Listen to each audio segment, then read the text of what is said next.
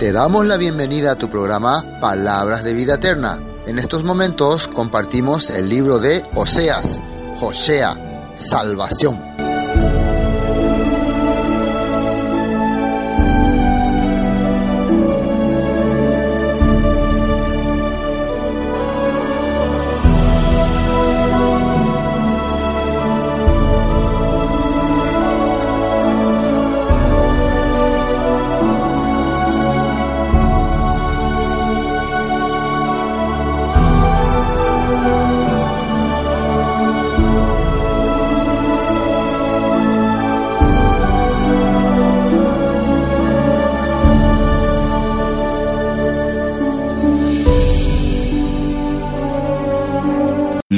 Oseas, capítulo 12.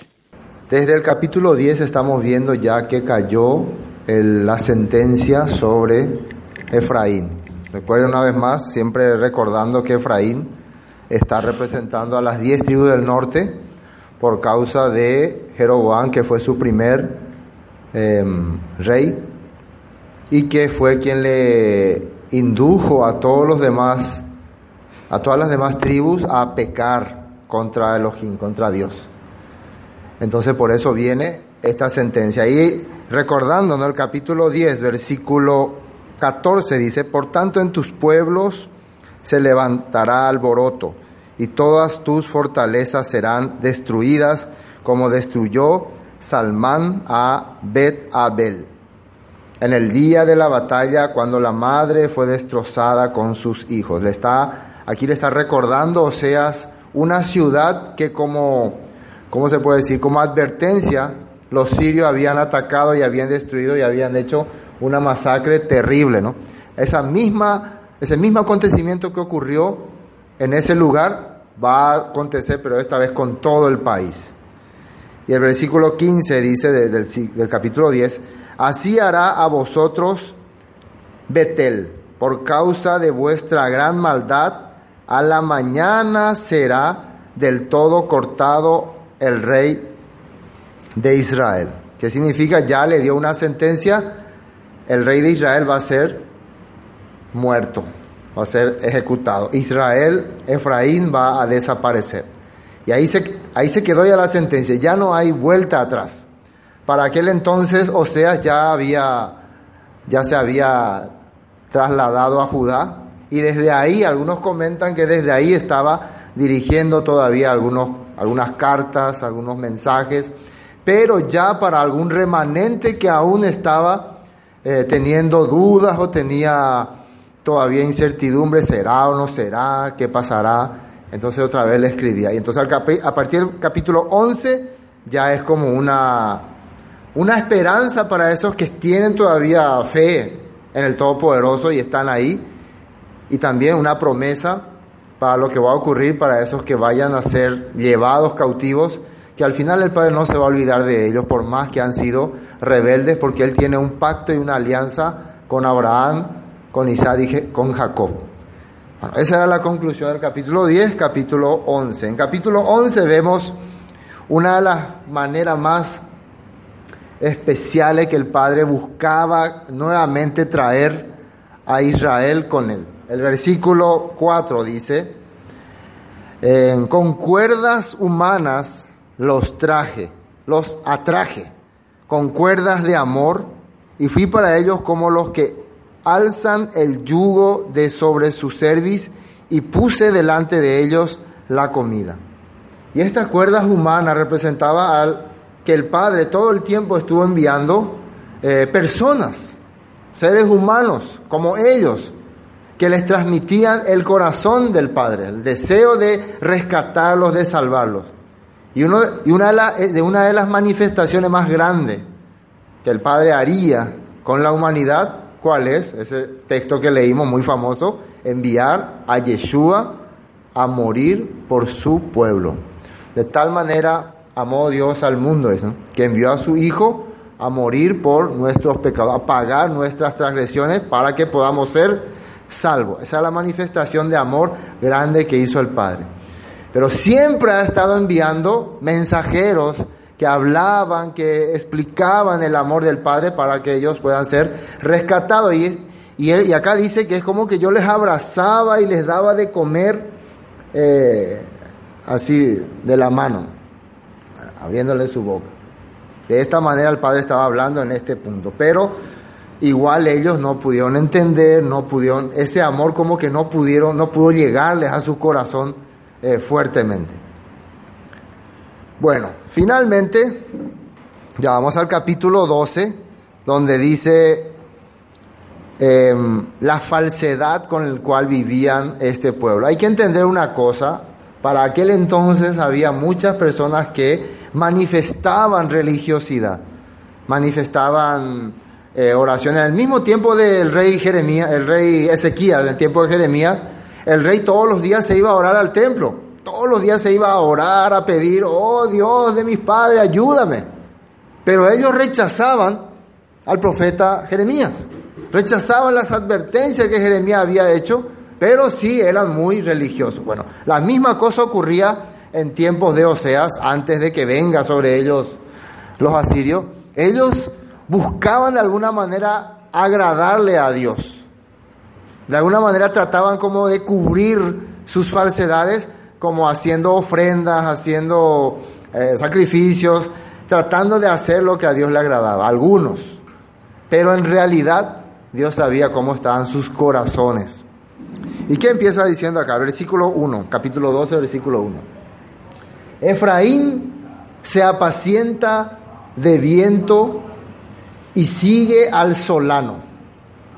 La palabra medio extraña. Se apacienta se cuida, se cubre de viento. ¿Y el viento qué es? El viento es nada.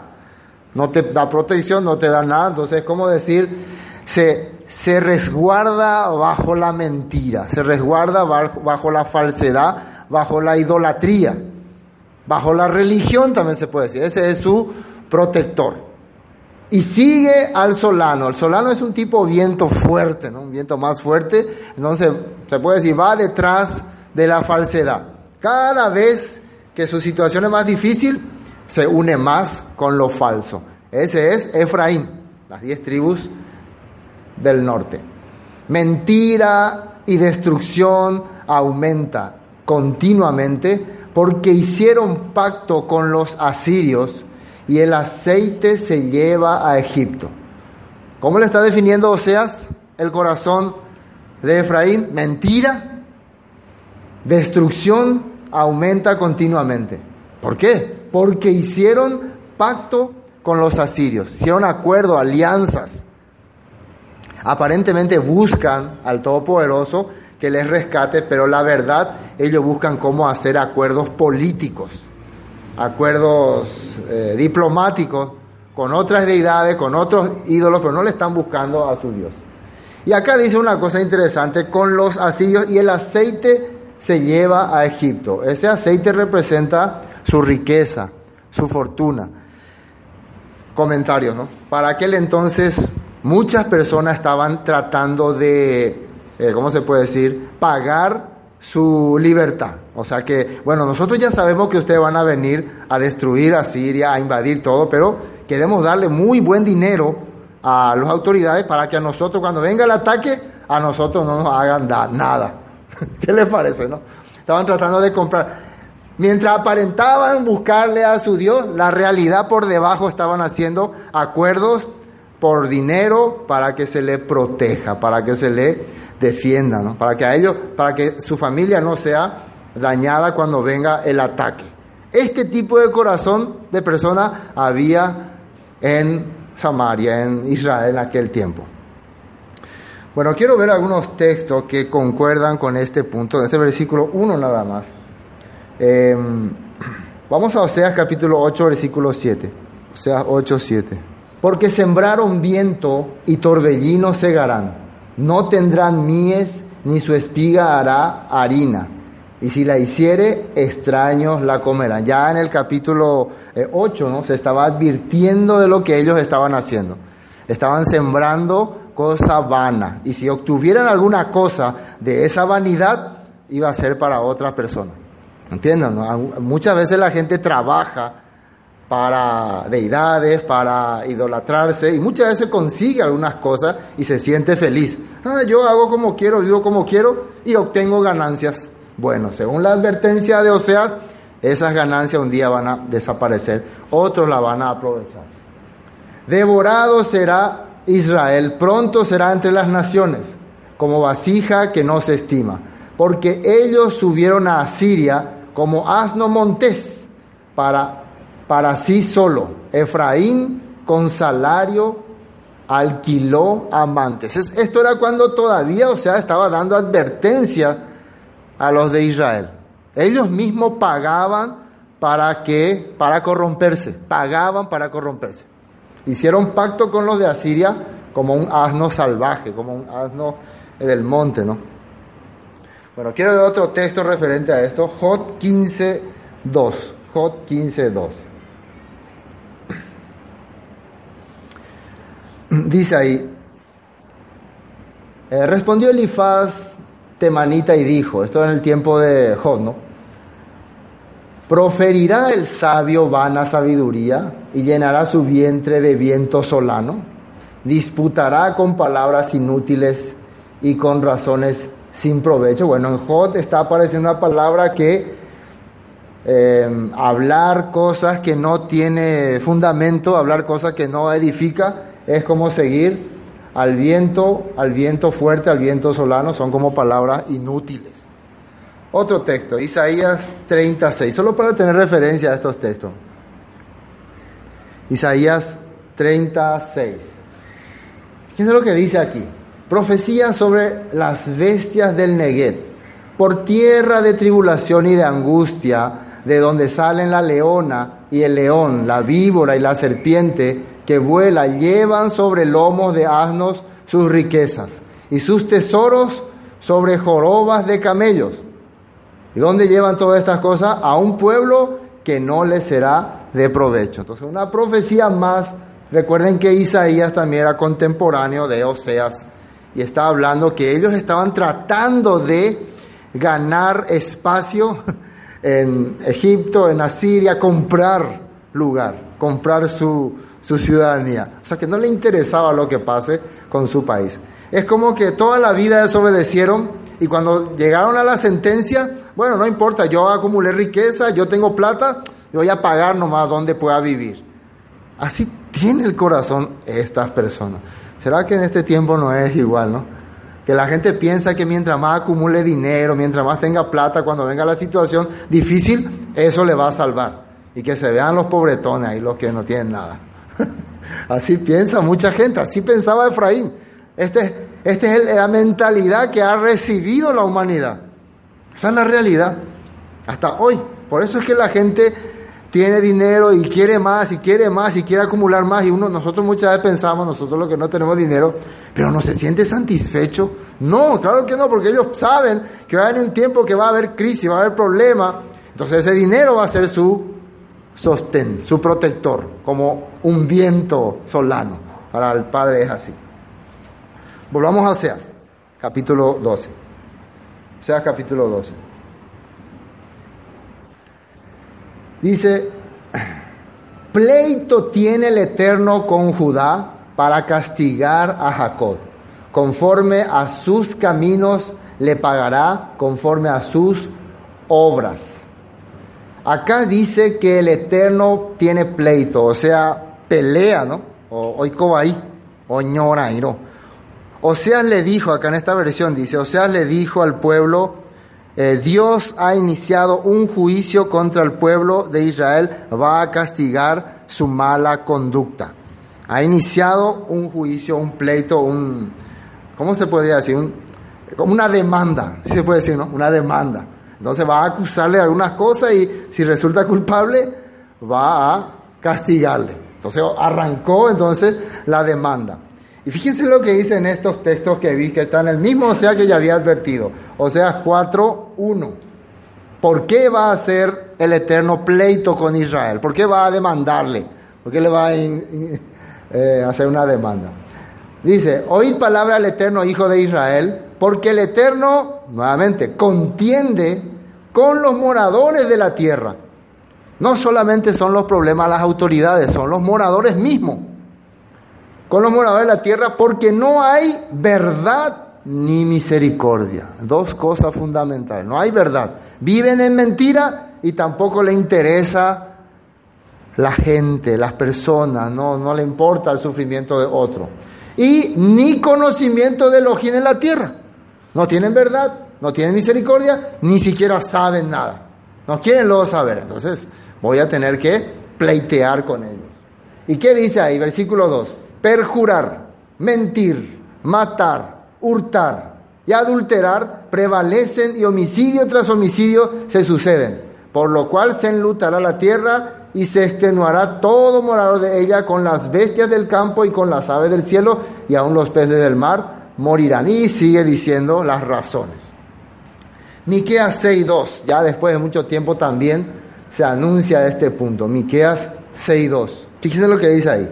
Oíd montes y fuertes cimientos de la tierra, el pleito del Eterno, porque el Eterno tiene pleito con su pueblo y altercará con Israel. Pero el anuncio se va para toda la tierra.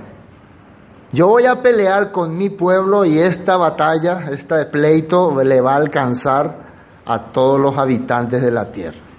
Son profecías, recuerden que son profecías. Es interesante saber que Efraín, de Efraín se iba a esparcir el pueblo de Israel por todas las naciones. Ellos fueron llevados a Siria, a Persia, a Media y después de ahí fueron llevados más allá, más allá y ahora hoy en día no sabemos dónde realmente están, están por todas partes.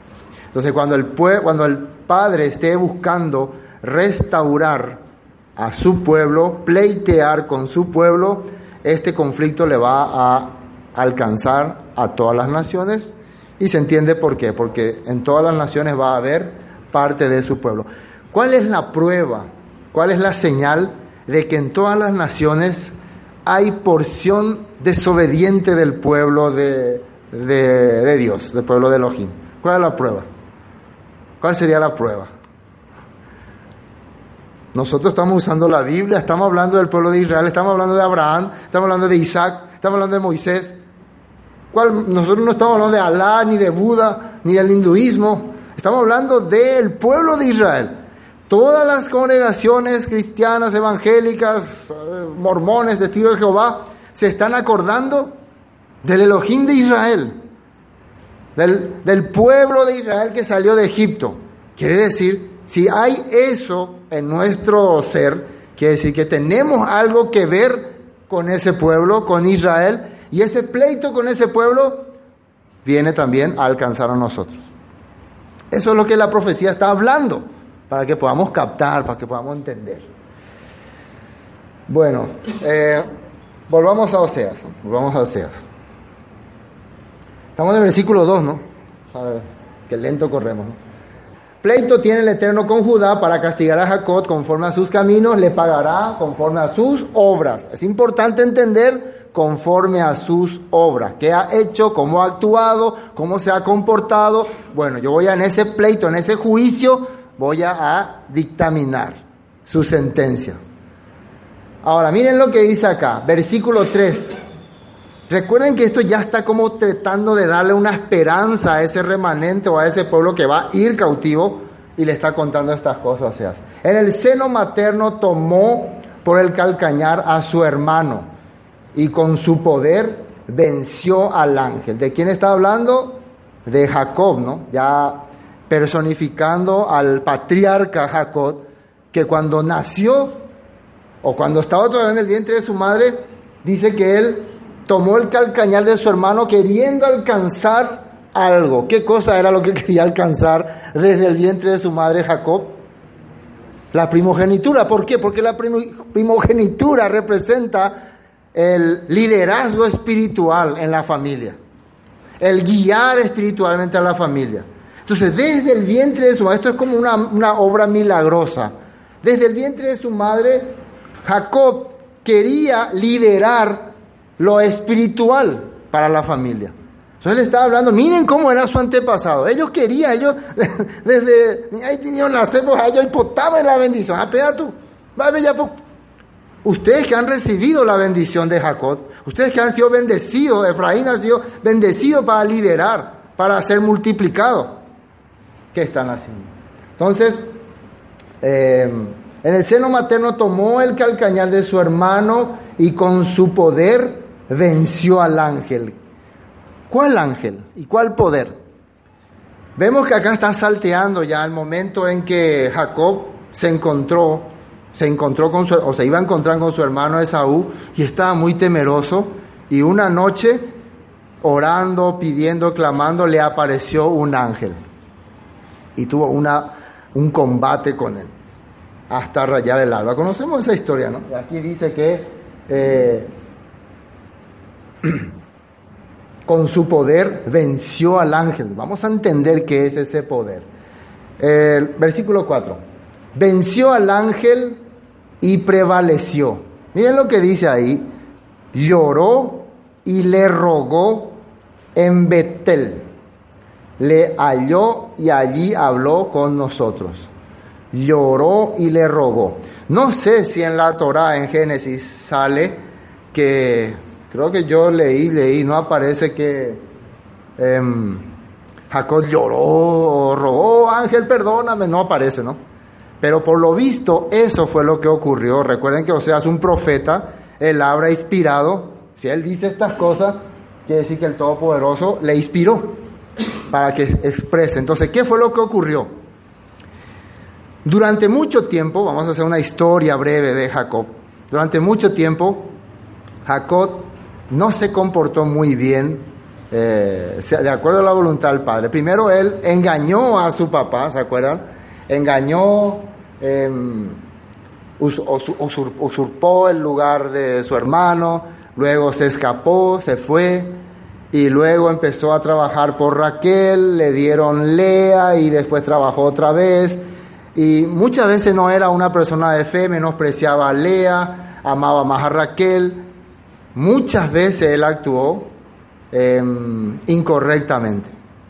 Entonces él sabía que, por más que tenía la promesa, sabía que no había hecho lo correcto.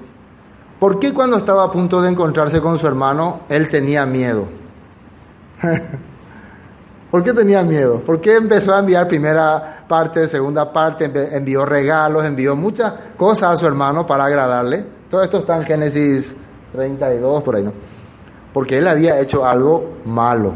Él había mentido, había engañado, ¿sí o no? Nadie va a tener miedo de encontrarse con alguien si no le hizo algún, alguna cosa mala. ¿Ustedes alguna vez tuvieron miedo de encontrarse con alguien? Ay, yo no me quiero encontrar con él después de todo lo que le dije, después de todo lo que hice. No. O después de la estafa semejante que le hice, me voy a... No, no, no, no. ¿Cómo estará? Después de un gran pleito con alguien. Pero si no le hicieron nada a nadie, si realmente nunca le han ofendido a nadie, a una persona determinada, no van a tener problema con encontrarse con esa persona. Pero Jacob tenía un miedo terrible, porque había hecho cosa incorrecta. Entonces cuadra esta parte de la escritura cuando lo que Jacob realmente pidió en ese combate, en esa lucha, era, por favor, perdóneme toda la falta que le hice a mi hermano. Que cambie el corazón, hermano, que yo esa falta la hice por incrédulo, por, por débil, por todas estas cosas. Lloró y pidió misericordia. ¿A quién? Al ángel. El ángel le bendijo, dicen. Le dio bendición, le dio seguridad, le dio perdón. ¿Por qué Osea está contando esta historia? ¿Qué tiene que ver, no? No tiene nada que ver o tiene que ver. ¿Qué es lo que Osea está tratando de hacerle entender al pueblo de Israel? Ustedes también reconozcan que han fallado, reconozcan que se equivocaron, que hicieron mal y arrepiéntanse como nuestro antepasado ha hecho. Y logró vencer el juicio, logró derrotar el castigo, logró derrotar la pena. Eso le estaba hablando aquí. Entonces, a ver, veamos unos textos de la Biblia. Génesis capítulo 32, para entrar en, en este tema. Génesis 32, versículo 22. Y se levantó aquella noche y tomó sus dos mujeres y sus dos siervas, esto hablando de Jacob, y sus once hijos, y pasó el vado de Jabob. Los tomó pues e hizo pasar el arroyo a ellos y a todo lo que tenía. Así se quedó Jacob solo y luchó con él un varón hasta que rayaba el alba. Y ya vemos que según Osea era un ángel el que luchó con él. Algunos comentan que era el ángel Gabriel, comentarios, ¿no? Que era el ángel Gabriel, porque el ángel Gabriel es el que fue asignado a darle protección al pueblo de Israel, a darle bendición también. En Daniel capítulo 12 está mencionando ese punto. Así quedó Jacob solo y luchó con él un varón hasta que rayaba el alba. Y cuando el varón vio que no podía con él, tocó el sitio del encaje de su muslo y se desconyuntó el muslo de Jacob mientras con él luchaba. Y esto más o menos significa que, bueno, creo que esta persona, su carácter, su mentalidad, su soberbia, no, no, no hay caso. No sé si como cuando uno tiene un carácter pesado, duro, no sé, anda y poisa. Creo que mejor con este no puedo. Con este clase de tipo es difícil cuando vos querés sostenerle a alguien, alguna vez te ataca a alguien y querés detenerle, no querés lastimarle, pero querés detenerle, pero no podés porque, eh, ay, roño pata, roño pata, roño pata. Entonces tuvo que usar medidas drásticas para frenarle, para calmar, calmar. ¿Entienden esa reacción? Bueno, esta era la lucha. El otro tratando de defender su justicia, de defender su posición, de pelear contra la situación, de pelear contra el problema, y ahí le le da uno. Después dice, mientras luchaba con él, y dijo, déjame porque raya el alba. Y Jacob le respondió, no te dejaré si no me bendices. Y aquí es lo que podemos entender el pedido que Osea está mencionando. Oró y le rogó, lloró. ¿Qué es lo que él quería? Él quería que termine ese problema que había con Jacob. O sea, que quería que Dios tenga misericordia de él. Y el varón le dijo, ¿cuál es tu nombre? Y él respondió, Jacob, que era usurpador, ¿no? Y el varón le dijo, no será más tu nombre Jacob, sino Israel. Israel como el que pelea al lado del Todopoderoso, el príncipe del Todopoderoso. Porque has luchado con Elohim y con los hombres y has vencido. Y esa lucha que el ángel vio que hizo Jacob no es nada más que humillarse reconocer su falta y pedir perdón. Si eso no es lucha en el ámbito espiritual, ¿cuál es la lucha? La lucha de agarrar la espada y cortarle la cabeza a todo el mundo, vencí. No, para luchar, para triunfar en el ámbito espiritual es humillación, es reconocer, es aceptar, es darse cuenta que estaba caminando mal y buscar la misericordia y el perdón. Esa es la lucha que Jacob ha logrado y es la lucha que va a hacer que todo descendiente de Jacob pueda ser parte del reino. Eso es el que venciere. No es el que es más orgulloso, ni más soberbio, ni sabe más, ni entiende más, ni grita más fuerte, ni debate más. No es eso. Es el que logra humillar su corazón. Y con él los hombres. Entonces Jacob le preguntó, dijo, declárame ahora tu nombre. Y el varón respondió, ¿por qué me preguntas por mi nombre? Y lo bendijo allí.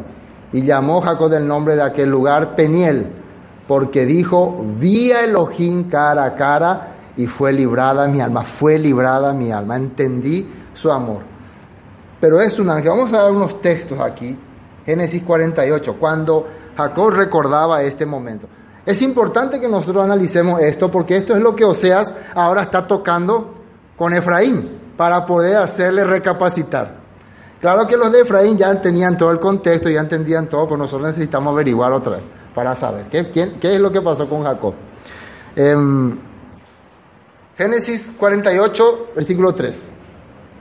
Y dijo a José, esto está hablando Jacob cuando está bendiciendo a sus hijos, el Elohim omnipotente me apareció en luz, en la ciudad de Betel antes, ¿no? En la tierra de Canaán y me bendijo, me dio su protección me dio su perdón, me dio su guía, me dio su cobertura, todas estas cosas. Y me dijo, he aquí yo te haré crecer y te multiplicaré y te pondré por estirpe de las naciones y daré esta tierra a tu descendencia después de ti por heredad perpetua. Eso fue que la promesa que le dio. Y ahora tus dos hijos, Efraín y Manasés, que te nacieron en la tierra de Egipto antes que viniese, a ti en la tierra de Egipto, míos son, como Rubén y Simeón serán míos. Este era el momento que estaban siendo adoptados Efraín y Manasés. Pero veamos otro versículo. 15, versículo 15, mismo capítulo, versículo 15. Y bendijo a José diciendo, el Elohim en cuya presencia anduvieron mis padres, Abraham e Isaac, el Elohim que me mantiene desde que yo soy hasta este día, esta es la fuerza que tiene el, el, el, patriarca. Dice ahí, hasta este día, el ángel que me liberta de todo mal, bendiga a estos jóvenes. Y se ha perpetuado en ellos mi nombre y el nombre de mis padres, Abraham y Isaac, y multiplíquense en gran manera en medio de la tierra. Entonces ahí sale el ángel que me liberta. ¿De qué habrá sido libertado alguna vez Jacob?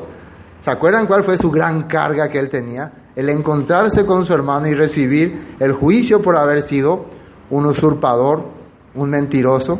Pero apareció ese ángel y le bendijo y le libertó. Entonces son conceptos que él está transmitiendo ahora a sus hijos. Está transmitiendo a su hijo José y quiere que tengan sus nietos. Esto es lo que Oseas le está diciendo a Efraín, ahora en este tiempo. Por eso le está haciendo recordar sobre este punto. Amén. Bueno, volvamos a Oseas. Versículo 4, ¿no? Venció el ángel, venció al ángel y prevaleció, lloró y le rogó. Jacob lloró y rogó. ¿Sí o no? ¿O no? Lloró y rogó, pidió misericordia y fue bendecido. ¿Por qué no puede hacer lo mismo Efraín? No importa dónde esté. ¿Se acuerdan del hijo pródigo? Estaba entre los cerdos y de repente se volvió a decir, oh Padre, ¿qué ha hecho? He pecado contra el cielo y contra ti. Ya empezó a llorar, empezó a lamentarse. Y en ese momento volvió en sí, regresó al Padre y el Padre le recibió con los brazos abiertos. Eso es lo que le hace falta ahora a Efraín. Mm, versículo 5. Mas el Eterno es el ojín de los ejércitos. El Eterno es su nombre. Quiere decir más, a pesar de todas estas cosas hay una promesa, hay una esperanza, hay una oportunidad para ti. Tú pues, ¿quién es ese tú? Efraín, el que está, el que está todavía dudando. Hay los que ya decidieron, no, yo voy a confiar en mi plata, pero el que está dudando, el que todavía no, se, no sucumbió al pecado, ¿qué le dice? Vuélvete, Teshuvah, ¿no? Hágate Teshuvah, regresa, retorna a tu Elohim, a tu Dios. Retorna a tu Dios, a tu Elohim. Vuelve otra vez. Y después dice, guarda misericordia y juicio en tu Elohim, en tu Dios. Y en tu Dios confía siempre. Guarda misericordia y juicio y en tu Dios confía siempre. ¿Por qué le está hablando esto O sea, Como les dije antemano, en ese momento, ¿en qué estaban confiando ellos? Estaban confiando en su riqueza, en su dinero, en sus proyectos políticos, en los regalos que le estaban enviando a a Egipto, a Siria, lo mismo que al principio estaba haciendo Jacob, ¿no? enviando regalos, quería apaciguar el corazón de, eh, de Esaú, ¿no? pero no clamaba al Todopoderoso hasta que clamó, lloró, entendió que el que puede librarle de estas cosas es el ángel eterno. Amén. Bueno, eso le está pidiendo. Tú haz lo mismo. Ella pone la misma cosa, ya puede ñandetúa Jacob. Haz lo mismo que hizo Jacob. Arrepiéntete, humíllate, vuélvete, regresa. Vuelve a Él. O sea, le está diciendo esto. Tú pues vuélvete a tu Dios, guarda misericordia y juicio y en tu Dios confía siempre. Y ahora miren, nuevamente después de hablar eso, volvemos a la realidad. Mercader que tiene en su mano peso falso, amador de opresión. O sea que a esta persona le está diciendo, hombre que está haciendo mentira. Acá en esta versión dice, el versículo 7, ¿no? Dios le dijo al pueblo israelita, ustedes son como los comerciantes que engañan a sus clientes. Les gusta usar pesas falsas. Se creen muy ricos y que tienen grandes riquezas. Piensan que nadie puede probar que todo se lo han robado. O sea, Dios le está hablando a través de, o sea, ustedes han estado mintiendo, han estado engañando, han estado estafando a la gente y eso Dios sabe. No van a escapar de eso. Yo le estaba hablando así. Mercader que tiene en su mano peso falso, amador de opresión. Efraín dijo, ciertamente he enriquecido, he hallado riquezas para mí, nadie hallará iniquidad en mí, ni pecado en todos mis trabajos. O sea, ellos estaban convencidos de que su dinero, su poder, iba a cubrir todas sus faltas. Como es la actualidad la sociedad, ¿no? Cuando alguien comete pecado, comete alguna transgresión, paga un buen abogado, compra algún juez y ya quedó como limpio. El que tiene más dinero soluciona todos sus problemas. Bueno, esa era la tendencia de Efraín. Pero Dios sabe cómo está viviendo, Dios conoce su corazón. Fíjeme lo que dice acá en el Proverbios capítulo 11, versículo 1. Proverbios 11, 1. Fíjense ahí, escrito por el sabio Salomón. Dice, el peso falso es abominación. Ahí se puede decir también la estafa. En otras versiones he visto la estafa. Es abominación. La mentira, el ofrecer algo que no es real, es abominación al Todopoderoso. Eso es muy importante. Ese país, esa cultura, esa comunidad estaba acostumbrado a mentir, a engañar, a estafar. Y después dice, el peso falso es abominación al Eterno, más la pesa cabal le agrada, el que hace las cosas correctamente. El que sigue los pasos con integridad, ese le agrada al Todopoderoso. Entonces, es como para pensar, ¿no? ¿Por qué le está hablando así a un pueblo que está a punto de recibir un gran juicio? No solamente traten ustedes de decir, pero yo estoy bien con Dios, yo hago todo lo que Dios quiere. También analicen cómo han estado viviendo, qué han estado haciendo. Han, sido sinceros, han hecho las cosas correctamente. Investiguen sus corazones antes de que venga este juicio terrible sobre ustedes. Sí le hablo. Después, ¿qué más dice ahí en el versículo? Eh, volvamos a Oseas 9, ¿no? ¿Cómo ellos hablaban? ¿Cómo ellos respondían?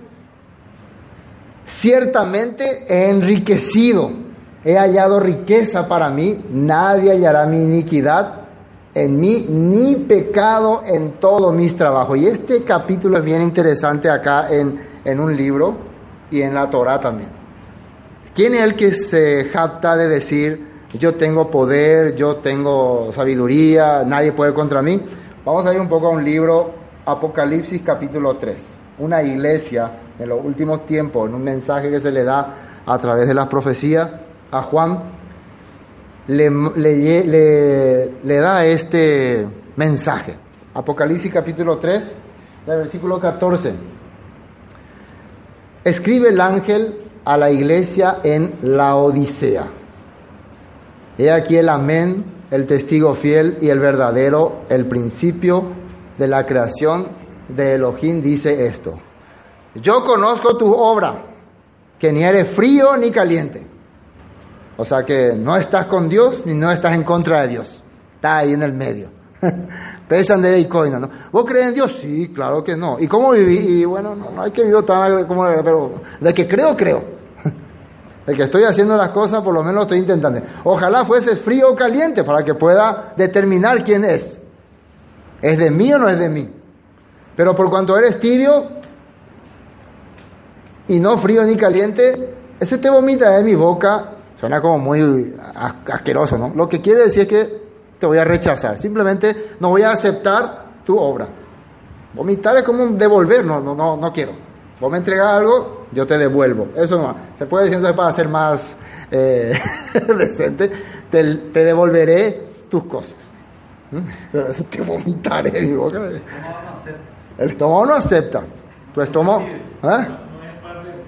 No es parte del cuerpo, exactamente, estamos viendo ya la definición, eso no se une conmigo, no entra en mi, en mi reino, me vas a, vas a recibir otra vez lo tuyo, quédate nomás porque no, no acepto ese tipo de eh, situación. Quiere decir que alguien que es totalmente frío, totalmente negativo, tiene más posibilidades de cambiar su corazón. Alguien que realmente rechazó, es, ¿cómo se puede decir?, rebelde, ateo, eh, corrompido, tiene más posibilidades de poder cambiar. Pero alguien tibio no sabe cómo ayudarle, porque un tiempo vos estás mal, si estoy bien, después voy a hacer otra cosa. A la hora que quiere ayudar, se manifiesta como, no, yo entiendo luego, yo sé luego, yo comprendo luego, pero a la hora de cumplir, de hacer, no hace. Entonces es difícil ayudarle a ese personaje. Bueno, el Todopoderoso dice que va a rechazar esa eh, característica de esa obra. Pero vamos a ver por qué. Lo que nos interesa ahora no es esto, sino por qué es así esta iglesia. Por cuanto eres tibio y no frío ni caliente, te vomitaré de mi boca. Porque tú dices, fíjense, lo mismo que está diciendo Efraín. Efraín dice, tú dices, yo soy rico y me he enriquecido y de ninguna cosa tengo necesidad y no sabes que eres que tú eres un desventurado, miserable, pobre, ciego y desnudo. Efraín está a un día de que caiga el juicio sobre ellos, en el capítulo 10 que decía, mañana viene el juicio contra el rey. Pero ellos que siguen diciendo, no, pero tenemos con plata, tenemos protección, yo tengo mi cuenta en el banco, yo tengo mis tesoros almacenados. Todavía están confiando en su riqueza, en su poderío, pero el Todopoderoso le dice, mañana esto va a ser ruina, mañana van a estar desnudos, pobres, sin nada, van a caminar engrillados, como presos van a ir. Sus mujeres van a ser degolladas, sus hijos van a ser reventados por la pared. Así está escrito. Ahora, ahora se están captando, pero el Todopoderoso está viendo lo que va a ocurrir con ustedes. Les ve como pobres miserables. Ustedes no ven, ustedes se ven como grandes magnates. Pero Él eso ve sobre sus vidas. Eso está diciendo. Y esta palabra, estaba mirando, puede ser que me, puede ser que me equivoque un poquito, pero en el análisis la palabra la Odisea tiene un significado de. Era un pueblo griego, ¿no?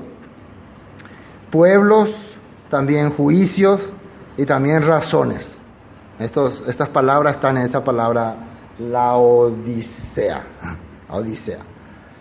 ¿Y qué significaría? Pueblos, bueno, cantidad de personas que establecen sus propios juicios a través de sus razones. O sea, sería un pueblo que no acepta otra corriente que no sea yo pienso, yo creo o a mí me parece. Entonces se puede decir que es un pueblo que se guía bajo sus propios estándares, su propia regla. Y de acuerdo a eso establece si está bien o está mal. Eso sería el significado, si podemos ver, ¿no? Yo creo que todas las cosas tienen una razón, ¿no? No está ahí por estar nomás. Tiene alguna razón.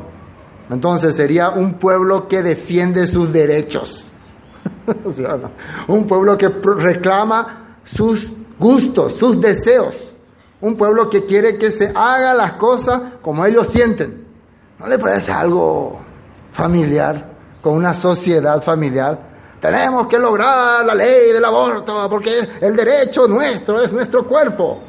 Tenemos que lograr el matrimonio igualitario porque yo le amo a él y él me ama a mí no me importa lo que ustedes digan. Y esto tiene que ser derecho. Tenemos que, tenemos que. ¿Sí o no? Un pueblo que se siente enriquecido por sus conocimientos, por sus razones, por sus derechos, no es más y nada menos que la Odisea. Un pueblo que Dios va a rechazar sus obras. Un pueblo que está recibiendo una advertencia también. Miren lo que dice aquí. Por tanto, no es que le dice que eres un miserable y se acabó ahí. Por tanto, yo te aconsejo que dice ahí, que de mí compres oro refinado en fuego para que seas rico y vestiduras blancas para vestirte y que no se descubra la vergüenza de tu desnudez y unge tus ojos con colirio para que veas. Entonces la recomendación es que te surtas, se puede decir, ¿no? De mis conocimientos, de mis riquezas. Si está hablando el Todopoderoso, ¿cuáles serían las riquezas del Todopoderoso?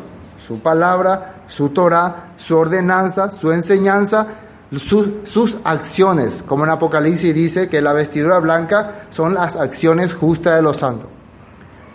Deja de creer en tu propia razón. Deja de creer en tus riquezas, en tus sistemas, en tus derechos y empezar a hacer mi plan. Entonces vas a tener esperanza. ¿no? Yo reprendo y castigo todo a todos los que amo. Sé pues celoso y arrepiéntete. Yo reprendo y castigo. Entonces, lo que está haciendo el Todopoderoso, lo que va a hacer, según el contexto que estamos leyendo, con Efraín, con las diez tribus del norte, es porque los odia, los aborrece. Ah, estoy harto de este pueblo, los quiero eliminar. No, los amo. Por eso los reprendo, por eso los castigo. Porque realmente tengo un gran amor hacia ustedes. Y por eso les advierto, por eso envío mis mensajeros, mis profetas. Veamos Deuteronomio capítulo 8, ya lo que decía en la Torah como advertencia. Deuteronomio 8, versículo 11. Esto decía la Torah, ¿no? Cuídate de no olvidarte del eterno tu Elohim para cumplir sus mandamientos, sus decretos y sus estatutos que yo te ordeno hoy. No suceda que comas que te sacies y que edifiques buenas casas en que habites y tus vacas, porque en ese tiempo era un pueblo ganadero, agricultor, ¿no? Tus vacas, tus ovejas se aumenten y la plata y el oro se te multipliquen y todo lo que tuvieres se aumente. Fíjese, cuídate de no pensar que porque ahora estás viviendo en el lujo, en, en las maravillas de las cosas, Tienes que dejar ya mis estatutos y como que no necesitas lo que nadie te diga porque nadie te da de comer, famoso. Nadie me da de comer, yo tengo para comer, yo como en mi bolsillo. No suceda que comas y te sacies. Fíjese lo que dice ahí. No, es nada, entonces no, no tenés ganas, puedes pedir misericordia. Cuando comes bien, pues no querés humillar tu corazón. El hambriento nomás lo es el único que humilla. Dame por favor, tengo hambre. El que está bien saciado quiere decir esas palabras, quiere decir, invítame a tu pan. Jamás va a hacer esas cosas. Hay que entender.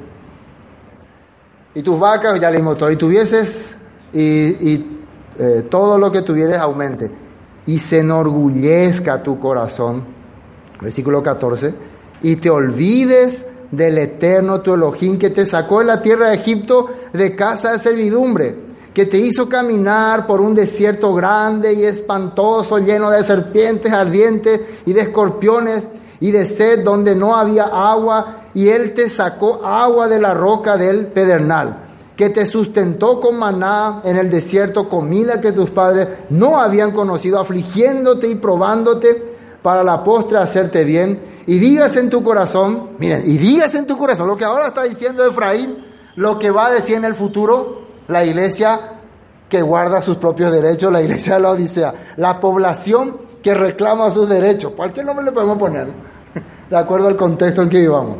Y digas en tu corazón, mi poder y la fuerza de mi mano me han traído esta riqueza. Todo lo que tengo es porque, hmm, sean vapo, ella se Sino acuérdate del eterno tu Elohim porque Él te da el poder para hacer la riqueza, a fin de confirmar su pacto que juró a tus padres como en este día. Y miren lo que dice el 19. ¿Por qué será que los de Efraín no leyeron la Torah? Mas si llegares a olvidarte del eterno tu Elohim y anduvieres en pos de dioses ajenos y les sirvieres y a ellos te inclinares, yo afirmo hoy contra vosotros que de cierto pereceréis. Esto, esto, esto es seguro, esto es la Torah, esto está hablando cómo eso va a ocurrir si te olvidas de tu, de tu. Con las, como las naciones que el Eterno destruirá delante de vosotros, así pereceréis por cuanto no habéis, habréis atendido, en futuro, ¿no? Todavía no ocurrió, ¿no? Pero sea, si llegaba a hacer eso, por cuanto no habréis atendido a la voz del Eterno vuestro Elohim. Pero nosotros, ¿qué sabemos? ¿Ocurrió o no ocurrió lo que la Torah predijo? ¿Ocurrió? Aunque o sea, yo, imagino a Oseas dando cátedra de Deuteronomio. Escuchen a Deuteronomio, de Barín, por favor. Ay, o sea, vos estás en el viejo, eso ya del viejo pacto ya. Nosotros ahora seguimos el pacto de Jeroboam. la nueva alianza de Jeroboam, la nueva interpretación de la palabra. Vos está en el viejazo todavía. Eso está hablando ahí. Entonces, la misma advertencia para la iglesia. Iglesia, ¿qué significa? Congregación, reunión de la Odisea. Odisea, derechos del pueblo, derechos de una, una nación, una sociedad. Bueno, ¿dónde nos queda? Volvamos a... Eh, o sea, Efraín dijo ciertamente, enriquecido, he hallado riquezas para mí, nadie hallará iniquidad en mí ni pecado en todos mis trabajos. ese plata. Pero yo soy el eterno tu Elohim, desde la tierra de Egipto. Aún te haré morar en tiendas como en los días de la fiesta. Esto, recuerden que ya el juicio, esto es lo que Efraín dice yo soy rico, nadie. Entonces, ¿cómo que decir, ay, como que no tiene esperanza? Parece que voy a tener que exterminar a Efraín. ¿Sí o no? Parece que Opa mantenerá a Efraín. Recuerden que Dios a las naciones pecadoras los exterminó. Sodoma y Gomorra fueron borrados. Pero en el capítulo anterior, 11, hablamos de cómo voy a borrarte, oh Efraín. Tú eres promesa, parte de mi promesa, por más que le duele la actitud y el corazón que está teniendo Efraín en estos momentos, Dios no va a poder borrarle del mapa. Por eso le dice aquí en esta palabra, pero yo soy el eterno teologín desde la tierra de Egipto, aún te haré morar en tiendas como en los días de la fiesta. Va a haber otra vez el tiempo en que el pueblo de Israel va a volver a ser un pueblo que vivía, ¿no? que se reunía en una festividad llamada Sukkot. Y ahí hay una referencia, vamos a mirar, Levítico 23, 39, ¿no? Vamos a leer. Vamos a leer Levítico, vamos a leer de qué se trata esa fiesta. Dice, pero a los 15 días del mes séptimo, cuando hayáis recogido el fruto de la tierra, haréis fiesta al Eterno por siete días. El primer día será, día será de reposo y el octavo día será también día de reposo. Y tomaréis el primer día ramas con fruto de árbol hermoso, ramas de palmeras, ramas de árboles frondosos y sauce de los arroyos. ¿Y qué dice ahí? Os regocijaréis delante del Eterno vuestro Elohim por siete días. Y le haréis fiesta al Eterno por siete días. Cada año será estatuto perpetuo por vuestras generaciones. En el mes séptimo la haréis. En tabernáculos, tiendas, ¿no?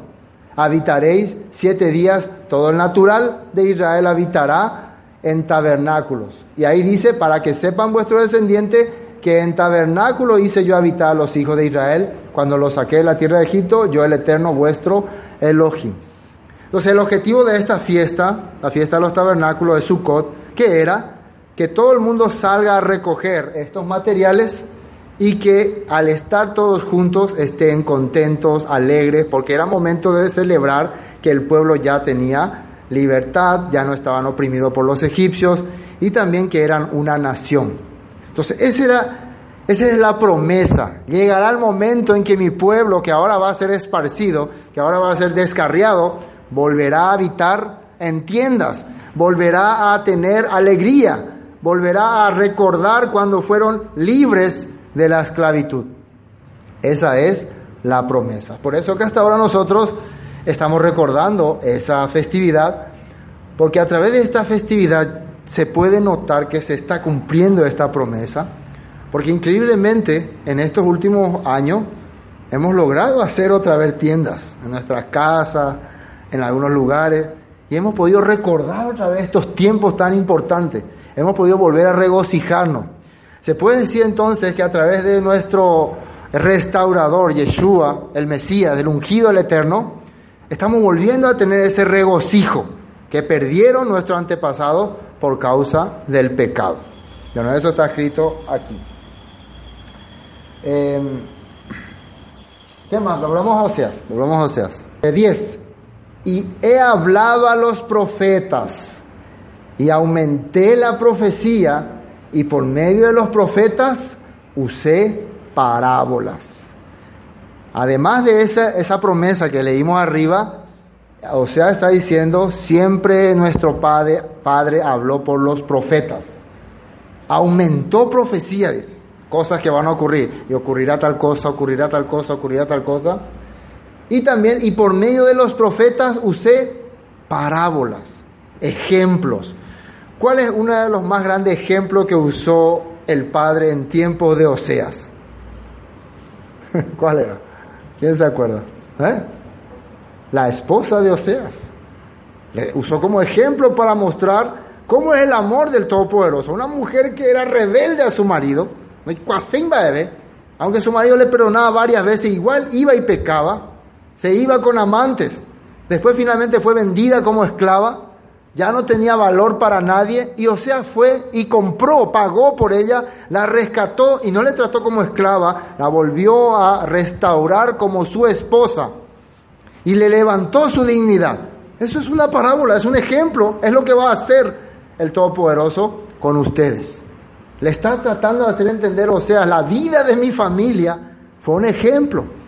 En la misma época, su contemporáneo de Oseas era Isaías, Dios también usaba los hijos de Isaías, los nombres de los hijos de Isaías, para dar la advertencia al pueblo de Judá, al pueblo de Israel. Eran ejemplos, eran modelos. Entonces dice la Biblia que Dios va a usar ejemplos, parábolas, interpretaciones, cosas que ocurrieron para poder hacernos entender su amor. Y veamos lo que dice la escritura en Jeremías 7. Jeremías 7. Jeremías 7, versículo 25.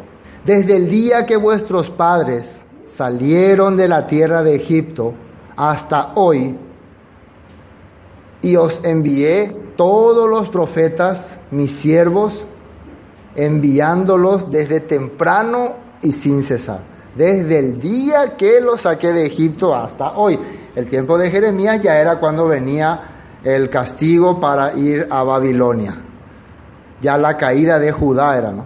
Pero ¿qué está diciendo el profeta Jeremías? Siempre les he enviado profetas que les revelen, que les expliquen, ¿no? Eh, enviándoles desde temprano y sin cesar. Antes que ocurra, yo ya les daba ese aviso, ese anuncio. Bueno, leamos más de este punto. el Mesías también habló con parábolas, Mateo 13, 34. Mateo 13, versículo 34. Fíjense lo que dice ahí.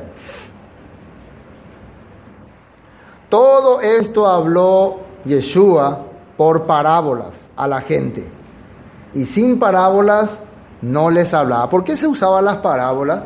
Ya que el corazón estaba tan cerrado, a través de estos ejemplos quería como abrirle el entendimiento, como para no ir directamente, no atacarle directamente. Por eso se usaban las parábolas. Entonces quiere decir que Yeshua tenía misericordia de los judíos en ese tiempo y les hablaba por parábolas. Y ahí miren lo que dice ahí. Para que se cumpliese lo dicho por el profeta cuando dijo, abriré en parábolas mi boca, declararé cosas escondidas desde la fundación del mundo. Esto era una profecía, creo que es Salmos, ¿no? Salmo 78, 2, abriré mi boca en proverbios, hablaré cosas escondidas desde tiempos antiguos. Entonces Jesús estaba cumpliendo una profecía del Antiguo Testamento al hablarles con ejemplos, con parábolas, con historias. ¿Y el objetivo cuál era? Que ellos puedan volver, restaurarse, hacer teshuvah, regresar a la palabra, antes que vengan los días terribles. ¿Qué día terrible se acercaba para el pueblo judío en tiempos de Yeshua? ¿Quién sabe qué día terrible se acercaba? La destrucción total del templo de Jerusalén el exilio de los judíos a toda parte del mundo por sus transgresiones. Entonces, y era algo más terrible, un exilio que hasta hace poco estaba, hasta el año 48 en que regresaron un puño de judíos a Israel. Estaba Israel, eh, eh, los, judíos no existían como nación ni como país. Fue algo terrible y largo. Bueno, vamos a terminar. Nos queda dos versículos más. Nos vamos a Oseas. Y he hablado a los profetas y aumenté la profecía y por medio de los profetas usé parábola, ¿no? Versículo 10. En Galaad, iniquidad. ¿Es, ¿es Galaad iniquidad? Preguntan. Ciertamente vanidad han sido en Gilgal. Sacrificaron bueyes y sus altares son como montones en los surcos del campo. Bueno, esta zona que eran lugares para adorar al Todopoderoso, ellos usaron para idolatría. Pero miren lo que dice el 12. Pero Jacob huyó a la tierra de Arán. Israel sirvió para adquirir mujer y por adquirir mujer fue pastor. ¿De qué está hablando? Que nuestro padre Jacob abandonó sus riquezas, abandonó sus derechos, abandonó a su familia para buscar para su esposa. Fue a vivir como un pastor. Él era rico, recuerden que eh, Isaac era rico. Ellos tenían riquezas. Pero él fue y vivió como un pastor, como una, un, un pastor que no tiene su propio rebaño, un pastor asalariado. ¿Qué les parece? Durante muchos años, 21 años total trabajo, sin nada. ¿Por qué hizo esto? Para poder traer para su esposa, para su pueblo. Esto está explicando aquí que él decidió dejar toda su vanidad para restaurarse, para hacer la voluntad del Padre. Entonces, por eso le está usando como ejemplo, ¿no? Y por un profeta, versículo 13, y por un profeta el Eterno hizo subir a Israel de Egipto. Y por un profeta fue guardado. ¿Quién era ese profeta? A ver esa referencia. No creo equivocarme. Así lo hicieron todos los hijos de Israel, como mandó el Eterno a Moisés y a Aarón así lo hicieron. ¿Quién era ese profeta que Dios usó para liberar a su pueblo de Egipto? Moisés. Entonces, o sea, le está diciendo, si ustedes escuchan la voz de ese profeta, pueden ser libres también, pueden escapar. Si ustedes son capaces de retroceder a sus lujos, a sus vanidades, pueden restaurar su vida, pueden volver a tener el plan de Dios en sus corazones, porque Jacob también tenemos que entender que huyó tras haber engañado a su hermano, él huyó como sin esperanza, como sin, sin meta, pero él hizo la voluntad del Padre, trabajando, eh, humillándose, haciendo todo lo que tenía que hacer como pastor para poder ser restaurado. Eso es su vida.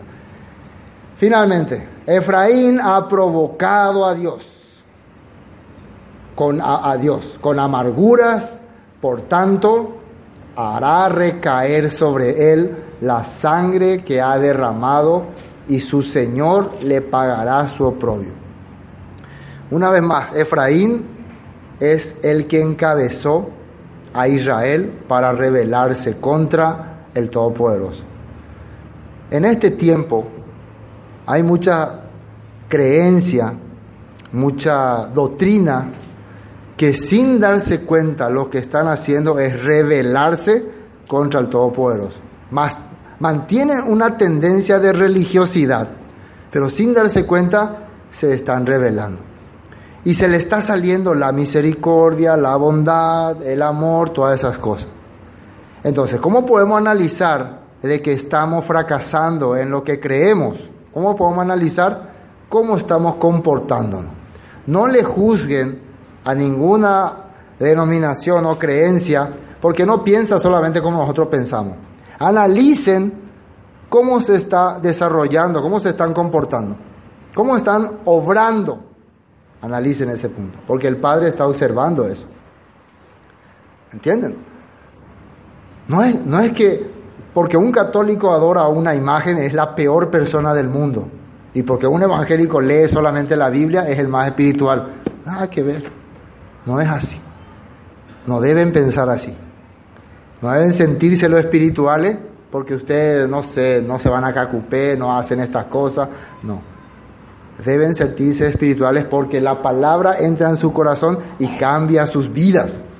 ¿Sí Hace, hace que haya un andar diferente. Porque dice que el juicio va a venir sobre, por, eh, hará recaer sobre él la sangre que ha derramado y su Señor le pagará su oprobio, sus culpas por haber hecho eh, cosa desagradable a todo poderoso, que realmente era desagradable, va a venir esta ira. Así que no es como para condenarle a todas las personas porque simplemente no están muy de acuerdo con lo que yo pienso.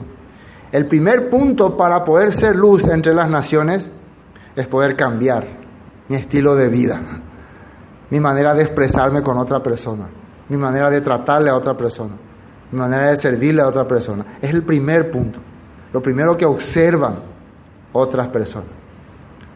¿Entienden? Ya no seamos más la odisea, que establecemos juicio de acuerdo a nuestra propia razón, sin mirar lo que dice la palabra. El famoso yo creo, yo pienso, a mí me parece, tenemos que dejar un poco de lado y ver qué piensa Dios, qué piensa el Todopoderoso sobre este asunto. Amén.